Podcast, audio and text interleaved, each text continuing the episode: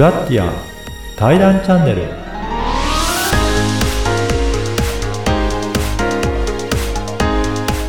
皆さんこんにちは。ポッドキャストプロデュースをしております。株式会社コエラボの岡田と申します。今回は、えー、ラッティアの対談ということで、えー、大村さんと対談させていただこうと思います。大村さんよろしくお願いします。よろしくお願いします。はいね、大村さんのことは皆さん、あの、フラティアの方は知ってらっしゃると思うんですが、これは、あの、ポッドキャストで、結構一般の方にもちょっと公開できたらなというふうに考えておりますので、ぜひ大村さんのことからまずは、あのご紹介させていただけたらと思いますが、大村さん自己紹介、まずお願いしてよろしいですか？ありがとうございます、はい、えー、今は大阪に事務所ありまして、えー、そうですね。授業の内容として僕ずっと今9年ぐらい個人事業主として活動しています。で、まあ、40歳までは会社役員として結構事業戦略とか企画仕組み作りばっかり関わってきたんですけど、えー、そこから40歳の時に辞めまして個人としていろんな企業さんの、えー、社外として事業戦略を入ってきました。うん、で、あの、今はですね、まあ、今日こうフラッティアという形なんですけど、ハイブリッドビジネスサロンフラッティアっていうのを2年半前に、2021年の6月に立ち上げまして、活動としてはほぼ9割ぐらいその活動をしています。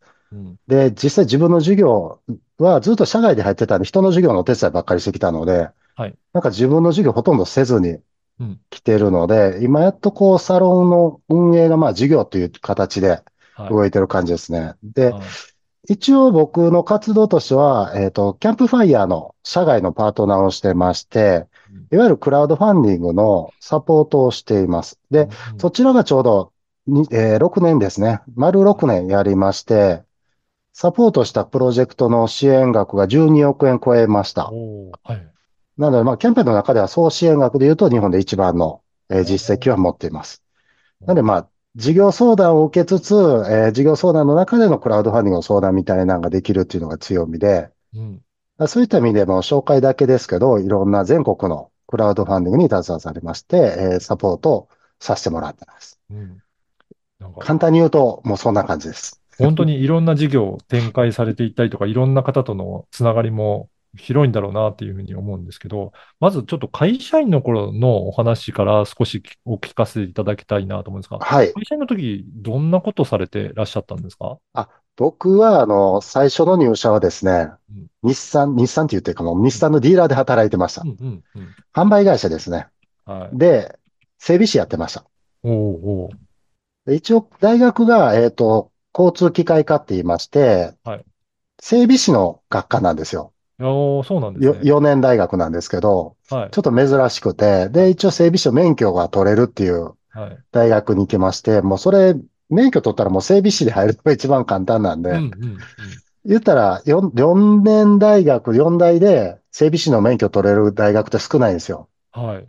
なので、大体どこのディーラーでも受ければ通ります。はあ、そうなんですね。これ結構車が好きだったっていうことなんですか、その頃。そうですね。もともと高校の時にバイクの、まあ、中型免許取りまして、うんうん、だから16歳の時に250のバイクを買いまして、はい、乗り回してました。で、やっぱり自分で改造してたので、はい、で、うちの父親があの機械工なので、工具をいっぱい持ってたんですよ。ああ、なるほど。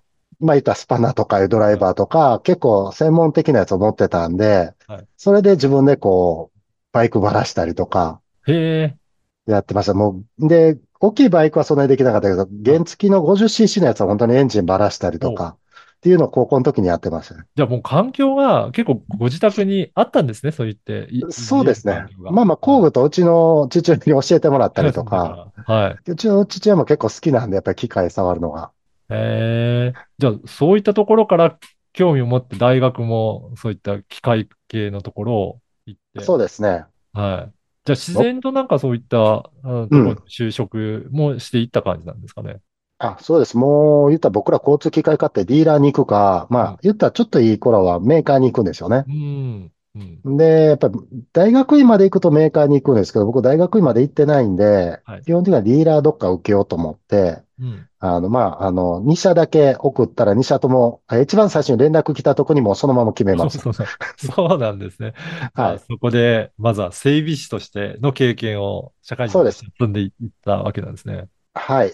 ただ、整備士は1年しかやってないんですよ、実は。おお、そうなんですか。じゃあ、その後はどうされたんですか？7年営業やってました。ああ、どうでした？営業と整備士、うん。どっちが、なんかしっくりくるなとかってあったんですか？基本的にディーラーの整備士ってうん、部品交換とかばっかりなんですよ。はい。で、なんかこう、面白みはないんですね。カスタムとかしないし、まあ、うんはい結構僕はやってた方なんですけど、オーディオとか。面白くない。毎日同じことをずっとやってるみたいな、うんだったんで、まあ、もともと営業にはもう、あの、変わ、変わりたいっていうのは店長に言ってたんで、えーはい。じゃあ希望しそれて。、そうです、そうです。で、実は整備士の時が実は結構車売ってたんですよ。うんうん知り合いが多かったんで。そうなんですね。なかなかね、そういった整備士で販売してるっていう方も珍しいんですかね。そうですね。ディーラーの整備士はほぼ売らないです。裏はいはいはい。売らないです。それ僕はでも売ってたっていう。知り合いが多かったし、その頃からやっぱり人間関係が多かったんで、で、たまたま地元でちゃんと配属してもらえたんで、はい。家から徒歩5分のとこやったんですよ。そうなんですね。すごい近いところで。近いとこで行けたんですし、まあ僕結構市役所とかに知り合いいっぱいいてたんで、うんうんまあそこら辺でいっぱい売ってました。おお。じゃあもう本当に営業希望して営業に配属になって、そうですね。そこから、うん、7年ぐらいはじゃあそういったところで経験を積んでいかれたんはい。ですね。どう営業やってました。営業の時の経験としては、なんかこういった学びがあったかなとか、こういったところ面白かったなというのって何かございますか？そうですね。まあ、あの、僕ら30年前ぐらいのディーラーって結構ブラックで、まあ、こんなん言ったらですけど、月1回しか休みがないとか。はい。まあ、今ね、ちょっとニュースでも言われてます。ああいう業界なんですよね。はい。で、やっぱその時に、まあ、あの、いかにこう効率よく仕事、まあ、いわゆる営業なんで車何台売れるかなんですよね。うんうんで、毎月リセットされるんで、はい。毎月1日にゼロになるんですよ。うん。うんで、これをクリアしないと休めないっていう変なこう、ルールがありまして。ただ、これも僕らおかしいなと思って、僕は結構休んでたんですけど、はい。もちろん休む権利はあるんで。うん。ただ、その頃はやっぱりもう、休むのがなんでやねんみたいだったんで、あれですけあど。あ、はい。でもまあ、やっぱりそうやってでも、こう、効率よく打ったりとか、こう、紹介をいかにもらえるかっていうのを結構ディーラーの時に僕はやってたんですよ。うん。で、あと人とのつながり方ですよね。しょだからそこでやっぱりすごくこう、今と違って、今と違ったら企業向けですけど、その時はもうほとんど個人向けやったんですよ。はいで。も個人の方が難しいじゃないですか。うん。でもまあ、その時に本当になんかこう、普通、ディーラーの営業ってやっぱすごい下から行くんですよね。はい。で、僕、上からも行かないし、フラットに行くんですよ。す今と一緒で。はい。で、なんかお互い僕で買いたいっていう人を増やしたし、なんか僕もやっぱ買ってくれたらもちろんありがとうございました。ちゃんと言えるような、お互いの感謝できる関係をうまく作ってます。だから、あの、基本ディーラーの営業ってめっちゃ訪問来ると思うんですけど、うん。僕じ実は一切行かなかったです、その。そうなんですね。お客さんに忙しいんでってずっと言ってたんですよ。ああ、あ僕忙しいんで、あの、その代わり事故とかあったらすぐ飛んでいくんで、あの、日頃行きませんって言い切ってました。だから、みんな電話かかってくるとに、ごめん、忙しいのに今行けるってちゃんとかけてくれるんですよ。うんうんうんうん。これがなんか人間関係だなと思って、なるほど。だからそこが、なんかスタンスとして他のディーラーの方とも、なんかちょっと違った感じですかね。営業の方とのスタンスっていうのは。そうですね。僕はもうほぼ紹介でやってたんで、うん通常飛び込みのお客さんとかやっぱり僕ら下っ端やった時はやっぱ下から行かなあかんですけど、うんうん僕行かなかったですよ。うん。まあ、ぶっちゃけめんどくさかったですよね。はい。それやったら自分の知り合いとかの紹介もらってた方が早いので、うん。うんだから他の人とは全然違うやり方をしてましたね。だからそういったところで、まあ、人間関係の作り方というところが、ちょっとスタンスを、あの、大村さんなりのスタンスを持って対応されていらっしゃったっていうことですそうですね。お客ささんから選んでもらって紹介されるっていうんのをすごく気をつけてやってました。なんかそのあたりって今に通じる部分とかあったりとかしますかね？あります、あります。やっぱり僕がこうやってサロンできたりとか、いなんかすごく紹介いただいてるのって、やっぱそういうディーラーの時に、やっぱそういう人間関係のうん。勉強ができたんで、で、やっぱりこう、なんだろう。相手よりやっぱ自分より、まあ相手というかこうお客さんですよね、みんなで言ったら、ディーラーって言ったら。はい。お客さんなんでいかにお客さん満足できるか、してもらえるかってすごく日頃から考えてたんで、うん。で、今もそうですよね。サロンやっててやっぱり1000円いただいてお客さんなんで、で、それをやっぱいかにこう満足してもらえるかっていうのを日頃からずっと考えてます。うん。だからそこをしっかり考えながら、お客さんのためっていうところで、だから別に下手に出て、えーもうそ、その、毎回行くとか、だからそういうところじゃないところをしっかり考えていらっしゃったっていうことですかね。そうですね。なんか、人間関係って別に上下ないと思ってねて、だから僕はいフラッティアってフラットなはい環境を作りたいと思って作ったんですけど、お客さんと営業もフラットでいいと思うんですよね。うん、うん。で、その後、感謝の気持ちとかちゃんと伝えればいいだけで、はい。で、お客さんからもすごいありがとうございますってむっちゃ言ってもらったんで、うんなんか、むっちゃお土産とかむっちゃ日頃からもらってたんですよ。はい。まあ、お客さんによってはほんまにお金くれる人もいたら、お客、お金はちょっと受け取れません人は受け取ってないですけど、うん。なんか新車納車したらもう、これってまあ昔の人は結構ありましたけどね。はい。えー、じゃあ、まあでも、ね、お客さんとの関係性作りっていうところがすごい。そうです。そうですえー、なるほど。じゃあ、そういったね、営業の時代ですけど、そこから次はどういったお仕事になっていくんですか？僕がそのディーラーにいた時に、うん損害保険を扱うんですよ。自動車保険。はい。で、損害保険って収益構造がストックなんですよね。うん。ううんん。生命保険って結構バンとこう稼げるんですけど、ショットなんですよ、全部、ほとんどが。うん。うん。でも損害保険ってストックなんで、ある程度こんだけ売り上げ立てたら大体1000万ぐらい入ってくるなっていうのがディーラーの時に分かったんで、おー、はい。実はディーラーいてる時に損害保険取りまくったんですよ。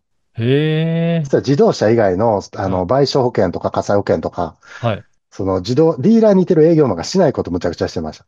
おーこれは、だからやっぱりそのほ損害保険、保険の仕組みもちょっと理解していたので、そういったところからやった方が、まあビジネスになるなという感覚はあったんですかね。そうですね。もともとディーラー入ったのは、あの、もともと辞める気で入ってるので、はい。独立する気で辞めてるので、じゃあ独立するときはもちろん車の保有もいっぱい持っておきたいし、はい。でも固定の収入としてやっぱ保険ってすごくいいなと思ったんで、うん。実は損害保険をその固定の収入にしようと思ってお、なので、あの、結構ディーラーで一番取ったりとかしましたね。はあ、そうなんですね。じゃあ、そういった将来のところも見据えながら。そうです、そうです、そうです。うん。でディーラー辞めて、辞める時のきっかけっていうのは、結局僕保険のそこそこの資格まで持ってたんで、やっぱある程度の保険会社からむちゃくちゃオファー来たんですよ。まあいわゆるヘッドハンティングみたいな感じですね。うんうんなので、基本的には僕、末締めで辞めて1日である損害保険会社に入ってるんですけど、はい。まあ、10社ぐらい行きました、話が。へえ。だからあの頃って多分個人情報もなかったでしょうね。うん。なんか結構ヘッドハンティング直接ディーラーに電話かかってきたりしますもんね。じゃあもう、わ分かってたんですね。大村さん、これだけ 売り上げ。上げてるっていうのは。はい。そう。で、もちろんこう、保険の契約をデータ持ち出したらダメじゃないですか。はい。でも頭の中は大丈夫だし、僕ほとんど知り合いなんで、ああ。全然大丈夫なんですよ。辞めます言ってああ、で、独立するんでって言って、ディーラー辞めて、保保険会社に、あの、3年間契約社員という形で入りましああ、そうなんでた。あすね。、そういうのがあるんですよ。あの、独立目的でうちの保険会社で代理店してくださいねっていう、うんいわゆる研修制度というのが各保険会社にあって、それで3年間給料をもらいつつ、プラスコミッションがもらえるっていう、まあ、おー1年目は日産の給料プラスコミッションもらえるんで、おー3、400万ぐらい上がりましたね。うん1年目は。だからそれをまあ準備のお金にしてくださいっていう、っはい。ていう美味しいあの企画があるんで、それで保険会社に3年行きましへえ、じゃあそこでもいろいろ準備をしながら保険のところでお仕事していって。た。はい。うん一応車屋さんも個人でやりながら、はい。保険会社に3年勤めてはい。やってました。だから倉庫も借りて。ほー、あ、じゃあ車のお仕事も続けながら、個人ではい。いきながらっていうところなんですそうです、そうです。へえ。じゃあそこでいろいろ、あの、またね、あの、保険のこともやりながらっていうことで、その後はどうなっていくんですか？一旦、その保険の代理店をうん数人で作りました。総合保険代理店ですね。なるほど。はい。で、そこの役員に入らせていただいて、はい。まあ、発起人ですね。うん。で、そこが実は、あの、他の研修生、他の保険会社の研修生と実は一一緒にやったっていう、すごい異例な代理店作りまして、通常許可出ないんですよ、やっぱり。ほう、はい。でもちょっと無理やり出してもらって、えーある保険代理店のチームと僕とで保険代理店を作りまして、はい。で、そこはあの、結局、代理店って高齢化もどんどん進んで、後継ぎがいてない人いっぱいいてるんですよ。うん。うん。そういう人らが、えー困ってる人もいるし、そういう人ってどうするかって辞めたら保険会社に契約を全部返すんですね。はいはい。でもそれだと結構契約が流れるんですよ。あなので、僕らこういう、あの、後継ぎがいてない人らをバーンと巻き込んで、あ、はい。だ契約持ってるじゃないですか。はい。で、それを何年かで若い子に引き継ぎしましょうみたいな代理店を作りまして、なるほど。うん。で、数年で、その保険の収入、収入から、まあ皆さんからいただくお金で8億ぐらいの代理店をうん。作りました。うん。で、その時に僕がその保険を取るっていうよりは、じゃあ僕らあの、総合保険代理店なんですけど、企業向け専門にほぼやってたんですよ。あ、そうなんですね。うん。その個人はあんまりやらないっていう。はい。個人、効率悪いんで、はい。法人一社取れてる方が楽なんですよ。あなるほど。うん。なんで僕ら個人、あの法人メインにやってたんで、その時にやっぱ経営者と仲良くなるためにっていうのが僕が、あうん。の、一緒にき、社長と一緒に企画してる、まあ BM の Z4 オープンカーを走りながら対談をするみたいな企画を一緒にやってました。はあ、はい。うん。で、僕は喋らないんで収録したりとかやってたんですけど、そのはい。社長がよう喋る子なんで、はい。で、それで喋って全国 BM の Z4 オープンカー乗り回してうんうんうん。行ってました。その時の知り合いまだにやっぱり仲いい人いっぱい多いですね。そうなんですね。そういった感じで、まあ、いろんな時に、まあ、いろいろ人脈も広げていきながら、はい。まあ、企業の経営者の方との人脈もそこからそうです。より広がっていったっていう感じなんですね。そうですね。その頃からイベントばっかりやってましたから、経あ営者集めて。あ、そうなんですね。やっぱりそういった各企業もいろいろな悩みがある。先ほどもおっしゃったように、後継ぎがいないっていう企業だと、うん、うん。やっぱりどうにかしていきたいっていうところのお悩み、相談うん。に乗っていきながら、そこを解決するようにされていらっしゃったっていうことですかね。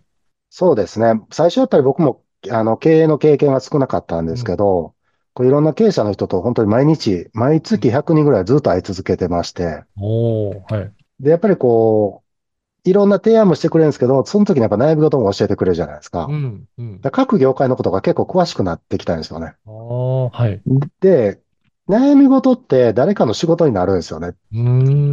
で、この人とこの人をつなげたら多分ここの悩み事を解決するんちゃうかなっていうことばっかりやってたんですよ。はい、はい。で、僕ら軸は保険の収入があったんで、ずっと無償でやってきたんですよ。うん、うん。だからまあ、その経験が一番多いかもしれないですね。だからなんかどっかで僕は経営とか事業を勉強したっていうよりは、皆さんから教えてもらったことが多いですね。だから本当に実際の現場のところのもう社長さんが困ってることをおうん。話聞いたり、どうややってるのかっていうところ、生の声をもう本当にいろんな方の聞いてきたっていうことなんですね。そうです。で、それをいろんなコンサルの人とかに相談して、うんはい。これどうしたらいいんですかねだからこうこうした。方がいいんちゃいますではい。もしなかったら僕、あれやったらやりますよ、みたいなうん。のも、うん。まあ、みんな言ってくれたんで、ああ、ね。そんなことばっかりしてました。これは、だから本業はしっかりとしてたので、まあそこのあたりは特にそこでし、えー収入を得なくてもやっていけるっていうところがあったわけなんですね。そうです。一切取ってなかったんで、うん。だからまあ、それが今の紹介とかにつながってるのかなと思うんですうん。けど、うん。本当に全部無償でやってました。で。僕その頃保険のその役員の名刺なんかあんまり出さなかったんで、はい。なんかそのメディアをやってる個人の名刺を出してたんですよ。うん。大村さんは何をしてる人かわからんっていうのを30過ぎはい。ぐらいからずっとやってます。へえ、何かそのあたりは、あれですかね、個人でやってるっていうふうに、まあ、周りの人に見せてたっていうのは、なんかこだわりとかあるんですか？えっとね、その頃はそんな中で、今はあのうん。個人でやってるっていうのをわざ、わざとやってま謎。して、はい。結局代表取締役って一人でも代表取締役なんですよね。うん、うん。そうですね。僕個人でやってると、こう名刺渡した時に個人だと、こう変な顔する人がいてるんですよね。うん、うん。結局肩書きで見てくる人もいてるんで、そういう人のフィルターをかけるために今でも個人でやってます。はあ。じゃあ、やっぱり、その肩書きではなくて、その人、その人との、まあ、やっぱり個人のつながりをしっかり持っていきたいっていう思いが、まあ、前々からじゃああったっていうことですかね。そうです。なんかうん。肩書きとか年齢とか関係なく、人としてこの人と付き合いたいなとか、うんこの人と仕事したいなっていうのが僕は一番大事にしてるところなんで、だから本当に今もね、あの、たくさんの方参加してもらってますけど、なんか全然、なんかこう、全然肩書きとかも、それこそ上場会社の役員とかも入ってくれはい。てるんですか？関係なくみんな。付き合ってもらってるんで、で、うんあんまりマウント取る人とかだから僕のとこ来ないんですよ。あの、偉そうにしたい人とか。はい。まあ、なのでそういうのも僕がこう居心地いいコミュニ、コミュニティを作るためにも、そういうふうにわざとやってます。なる。なんか、今のお話なんかは、本当に最初にお話しいただいた整備士の頃の、なんかそういった時のスタンスにも、やっぱり通じるものがあるわけなんですね。ずっとそうですね。関係性を作っていってっていう、うん、お互い別に上下がないっていうような関係、そうなんですよ。ね。うん。えー、じゃあそういったところから本当にいろんな、大村さん何やってるの？って言われながらでも、いろんな経営者の方とお会いして、はい、お話を聞いて、そこからじゃあ知識で経営の知識もだんだんと得ていって、いろんな人とのつながりも増えていったわけなんですね。そうですね。なので、本当にありがたいですよね。紹介いただけるっていうの。なんか、困ったらとりあえず大村さんに連絡してみたらみたいな人が増えてきたんですよね。はい、うん。困ったらとか、なんかやり始めるとき、これやる始めるときに一回大村さんに話聞いてみようみたいなのが増えてきたんで、うん、常になんか連絡が来るようになりました。へえ。で、どんどんどんどん毎月も新しい方ともお会いしながら、で、ね、今までの方とも相談を受けてるのが、うん、だから本当に常にいろんな人とお話をしてるっていうのは、そんな状況だったんですかね。そうです。もう、その保険代理店の役員してから、今もそうですけど、ずーっとやり続けてます、はい、これを。はい。ね、やっぱりそうやっていろんな人がご相談に乗ってきていただけるっていうことで、経営者の方ともつながりが、やっぱりどんどんどんどん広がっていって、いろんな情報も入ってくるわけなんですね。そうすると。そうですね。情報がやっぱ僕からしたらすごく大事で、うんうん、人のつながりと情報っていうのが僕にした財産なんで、うん、まあそれをなんかまあ、言ったら無料で教えていただいてるっていうすごくありがたいことだなと思って。で、じゃあそのあたりの頃から、まあ、えっ、ー、と、今の、えー、フラッティアにつながるところって、なんかどういうふうにして、あのー、つながってくるんでしょうかね？そうです。あの、保険代理店の役員は40歳の時に辞めまして、うんうん、で、そこから保険の方も実は辞めたんですよ。おお、そうなんですね。ストックを持ってたんですけど、やっぱり多少作業もせなあかんし、連絡もせなあかんので、はい。で、なかなかそれもちょっとやってると自分のやりたい活動ができないんで、一旦辞めますって言って、依頼のいただいた会社に社外で入ったりとか、うん、まあ、っていうのをやってました。なので、結構、その6年前にキャンプファイヤーから話来るまでは結構自由に本当に何してる人かわからん人みたいなをやってましたね。ただ、つながりは強いんで、あんまりその、仕事に困ることはなかったんですけど、とりあえずもう、大村さん入ってみたいな多かったですね。じゃあもうその時その時で仕事依頼受けていって、そうです。やっていったっていうことなので、何か固定の何か事業をやってたっていうわけではなかったんですね。ないです。僕も役員抜けてから自分の授業ってちゃんとやってないです。おー、そうなんですね。だから個人でいいんですよ。うんうん。ね、それでお互い別に肩書きを気にせず、えー、フラットに、えー、繋がっている人とお付き合いできればいい、ね、そうです。うん、だから、個人事業でっていう。そうなんですよ。だからまあ、あの、もちろん法人にした方がいいことはいっぱいあるんですけど、うん、はい。できる限り僕は個人でいたいなと思って。ああ、なるほど。これ、やっぱり法人にしない個人のところのメリットって他にどんなこと感じてらっしゃるんですか？いや、メリットあんまないですよ。だから、やっぱ税金対策も法人の方がもちろんいいので。はい、はい、はい。で、まあ僕がそういう個人っていうポジションを取りたいっていうためにやってるだけなんですよね。うん、じゃあ、本当に。関係性づくりのところをやっぱり一番重視して、あ、そうです。ポジションをもう使っていきたいっていうことなんですね。はい、そうなんですよ。もうここにこだわってやってますね。うんこれ僕ただ一人こだわってるだけなんですけど。おそうなんですね。じゃあそこから、うん、まあ、あの、キャンプファイヤーのところに出会って、そこからお声かけがかかってくるわけなんですかね？じゃあ。はい。キャンプファイヤーがちょうど34歳の時に声かかりまして、まあ、社外のパートナーを募集してたので、まあ、それを紹介いただいて、で、僕もつながりはいっぱいあったんで、で、いわゆる事業戦略もずっといろいろやってきた中でのクラウドファンディングっていうツールの使い方が分かれ、分かったんで、これやったらできるかなと思って入りました。お。このキャンプファイの中ではどういった役割として活動はされてらっしゃるんですか？社外の、えっ、ー、と、キュレーターって言いまして、いわゆる、えっ、ー、と、本、キャンプファイの仕組みとして別にこう相談が乗ってるわけじゃないんですよ。ああ、なるほまあ、ど。ページ作って審はい。査したらうん。審査内容が返ってくるっていうだけなんですね。うん。で、基本的にはメール対応なんで、うん。なかなかそこまで細かくできないんで、まあはい。僕はまあ相談したい人がいてれば相談も乗るし、担当につくしっていう、うん。それをメッセンジャーとか LINE とかでやり取りすうん。るっていううん。形でやってます。なのでまあ結構数をこなしてやってるんで、はい。あの、なんだろう。あんまりこう、がっつりうちでページ作りますみたいなサポートまではしてないです、僕は。うん。うん。うん。いろんな方がいてて、社はい。外のパートナーって。はい。ページ作りますよというところもあるし、もちろん有料で。うん。ですけど僕は基本的にはお金取ってないので、お客さんからは。おー、そうなんですね。はい。はい。お客さんから相談とかいうのを取ってなくて、キャンプファイヤーに皆さんが普通に定価で払ってもらった手数料を僕はうん。シェアしてもらってるんだよ、キャンプファイうん。ヤーに。なるほど。それだけでやらせていただいてるんで、うん。まあ、要望によってはって感じなんですけど、基本的にはまあ相談と担当につくということをやってます。うんじゃあ、この、まあ、キャンプファイヤー、クラウドファンディングやる際には、どうやったらいい、やったらいいんだろうっていうのが、まあ、一般の方はわからない部分もあるので、そのあたり相談に乗りながら、こういあ、うふうにいいんじゃないでしょうかっていうアドバイスをされていらっしゃるというこはい。そうです、そうです。うん、いや、これの件数が相当な数で、あの、売り上げに対しても、相当、キャンプファイヤーにもなってるっていうことですね。いや、ありがたいですね。あの、本当にキャンプファイヤーの収入が結構ドンと固定みたいな感じで入るようになったんで、はい。で、実はやっぱここが安定したので、こう、サロン作ったのもあるんですね。あ、そうなんですね。うん。で、ある程度サロンにお金かけてもできるなと思っうん。たんで、うん。うん。で僕ってこう、事業してないんで、あんまりこう、余分なお金を持ってないんで、うん。そうそう、生活できるお金だけみたいな感じだったんで、じゃあ、これが毎月キャンプファイヤーからの、うん、お金も収入として入ってくるようになると、もうそこが安定するわけなんですね。そうですね。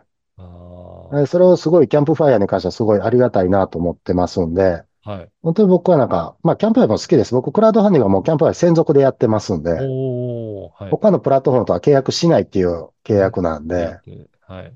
なので、まあまあ、あの、今もパートナーもいっぱいいてるんで、なんか相談があればパートナーの相談も乗るし、本当にキャンプファイヤーの PR をなんかね、あの、できたらなと思って、恩返しできたらなと思ってやってます。うん。なので、そこもそうなんですよね。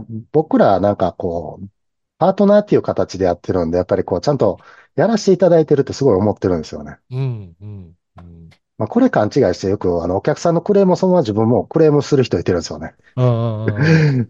メーカーに。うん。それはちょっと違うやろうなと思いまはいすよね、やっぱり。じ、自分もパートナーとして一緒にやってるっていうそうです。僕。もう、あくまで、やっぱりキャンプファイヤーを応援したいし、好はい。きだしっていう形でやってます、それは。うん。そのスタンスでやってらっしゃる。はい。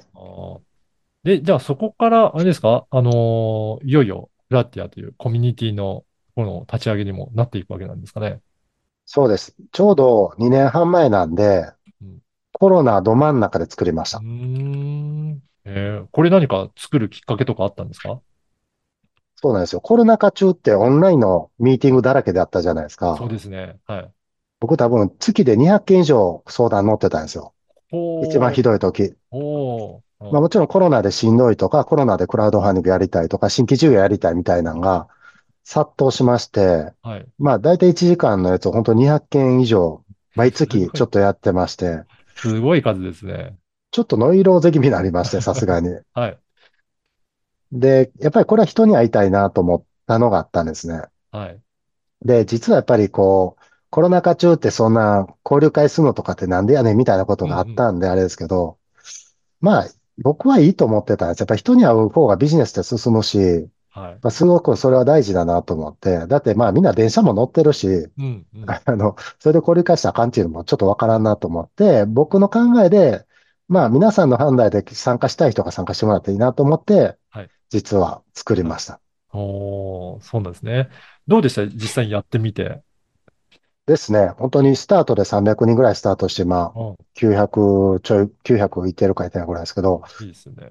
あの、本当に良かったですね。あの、新しい出会いももちろんありましたうん。し、うん。あの、やっぱり人に会えるってすごく良くて、僕もずっと忙しくしてたんで、はい。こう僕が僕に会いたかったらちょっとここに来てくださいって言えるうん。ようにもなったんで、なので本当に、あの、まあ、ぶっちゃけこう、オフラインを結構ベースでやった回なんで、はい。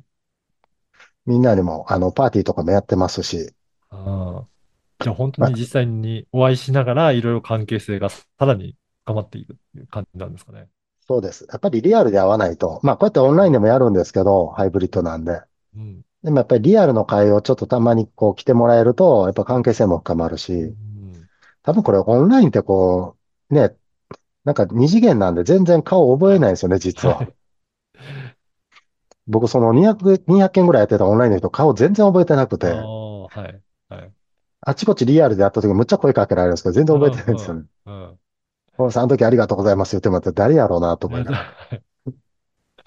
やっぱりそのあたりのリアルでお会いする時と、このオンラインでのミーティングっていうのは、またそれ別の良さもあるし、まあちょっと違うっていうことなんですね。ですね。はい。あとは、あの、一応うちハイブリッドビジネスサロンっていうふうに言ってるんですね。はい。実はこれも商標取れてるんですけど、うええはい。ちしか使え、あ、まあ、まあこれはもう取れないと思って出したら取れたんですよ。ああ。で、わざと、まあ言ったら異業種団体なんですよ、うちって。うん、うん。なんですけど、オンラインサロンが流行ったじゃないですか、2年半、あのコ。ロナの時に。はい。これは僕、コロナ終わったら多分終わっていくだろうなと思ってたんうん。ですね。うん。やっぱそのオン、なんだろう、オンラインにあんまり価値が僕は見出せなくうん。て、うん。基本的にリアルでやっぱあって、オンラインで補足するぐらいがいいと思ってるんですよね。はい。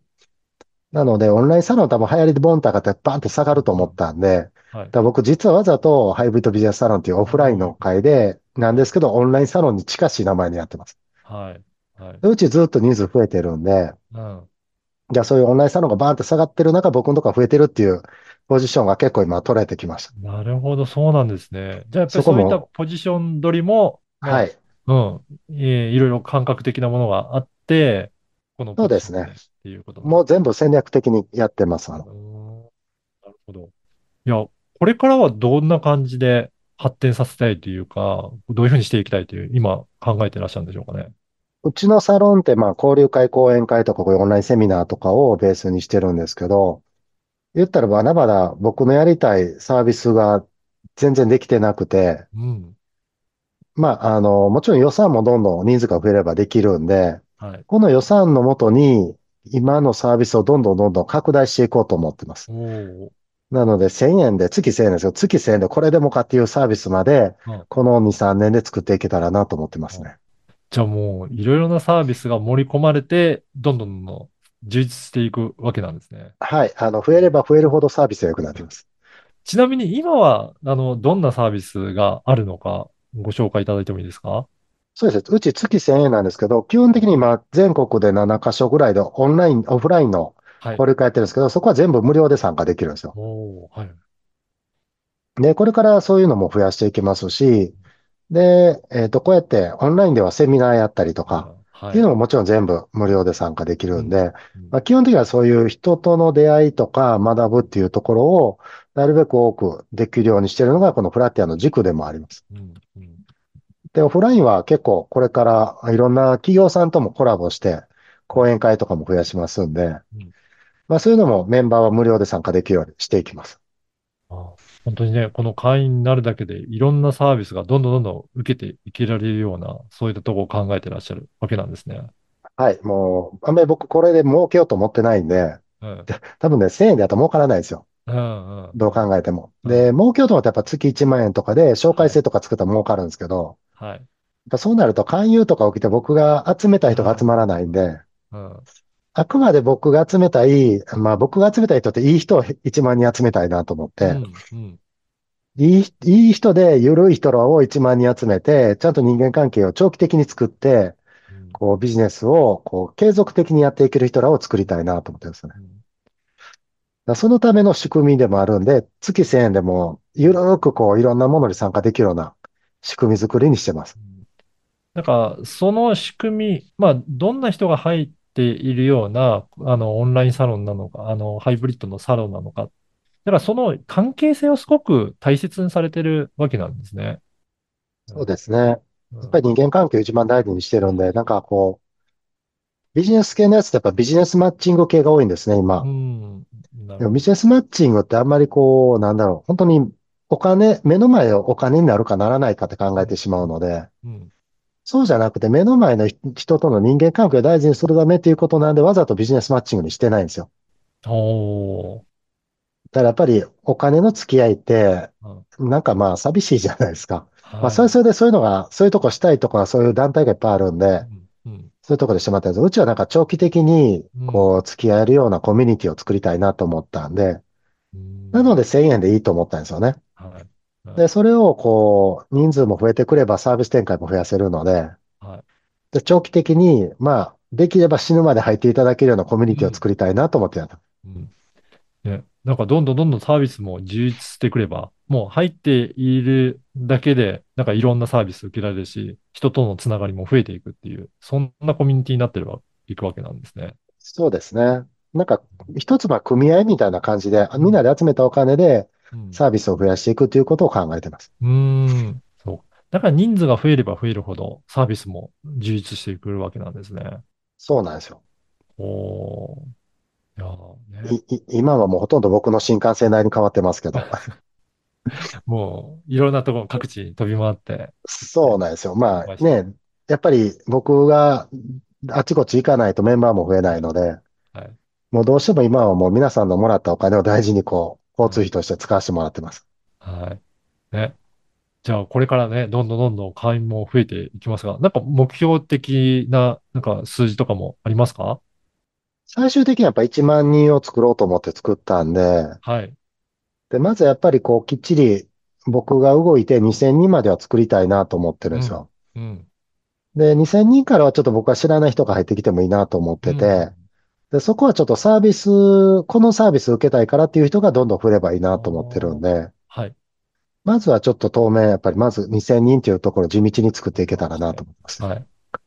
じゃあ、その後は、なんか紹介とかいろいろ仕組みによって人数も増えていって、将来的には1万円、1万人のコミュニティになってくるわけなんですね。はい。1万人作ります。はい。ぜひね、あの、これから、えー最後になりますが、これからね、あの、このサロン入っていきたいなという方のために、ぜひメッセージいただけたらと思います。ありがとうございます。まあ、うちあの経営者の会ではないので、もちろん経営者の方が多いですけど、会社員も副業の人も、えー高校生も今入ってますうん。なので、あの、誰でもこう、まずこう、ああいう団体に入ったら怖いなとか、あの、なんかいろいろやらなあかんのかなって思ってる人がいてたら、まずうち来てもらって、はい。ね、あの、ゆるくやってるんで、いろんな人と関わるということが大事だし、で、やっぱこういう会って合う合わないがあるんで、いろんなとこ参加もされたらいいと思うんですけど、うちはあくまでやっぱりこう、なんだろう、いろんな人が僕の関係性でいい人がいっぱい集まってるんで、なんかまずこう、オフ会でもビジターで参加できますんで、うんうんぜひ気軽にあの参加いただければなと思ってます。ね、ぜひ、えーこのね、あの、発信を聞いて参加したいなという方は、えー気軽に参加いただけたらなと思います。で、この、えーポッドキャストとか、あの、配信のところでは、今後もいろんな方、出演いただけるということですかね。はい、あの、フラッティアのメンバー、あの、随時僕が、あの、岡田さんに全部つなげていきますんで、で、皆さんもこう対談していただいたやつを岡田さんとこのポッドキャストでも聞いていただくんで、はい。を続けていきたいと思います。ぜひね、いろんな会員さん、これからもご紹介していきたいと思いますので、引き続きよろしくお願いします。はい。大村さん、今回どうもありがとうございました。ありがとうございました。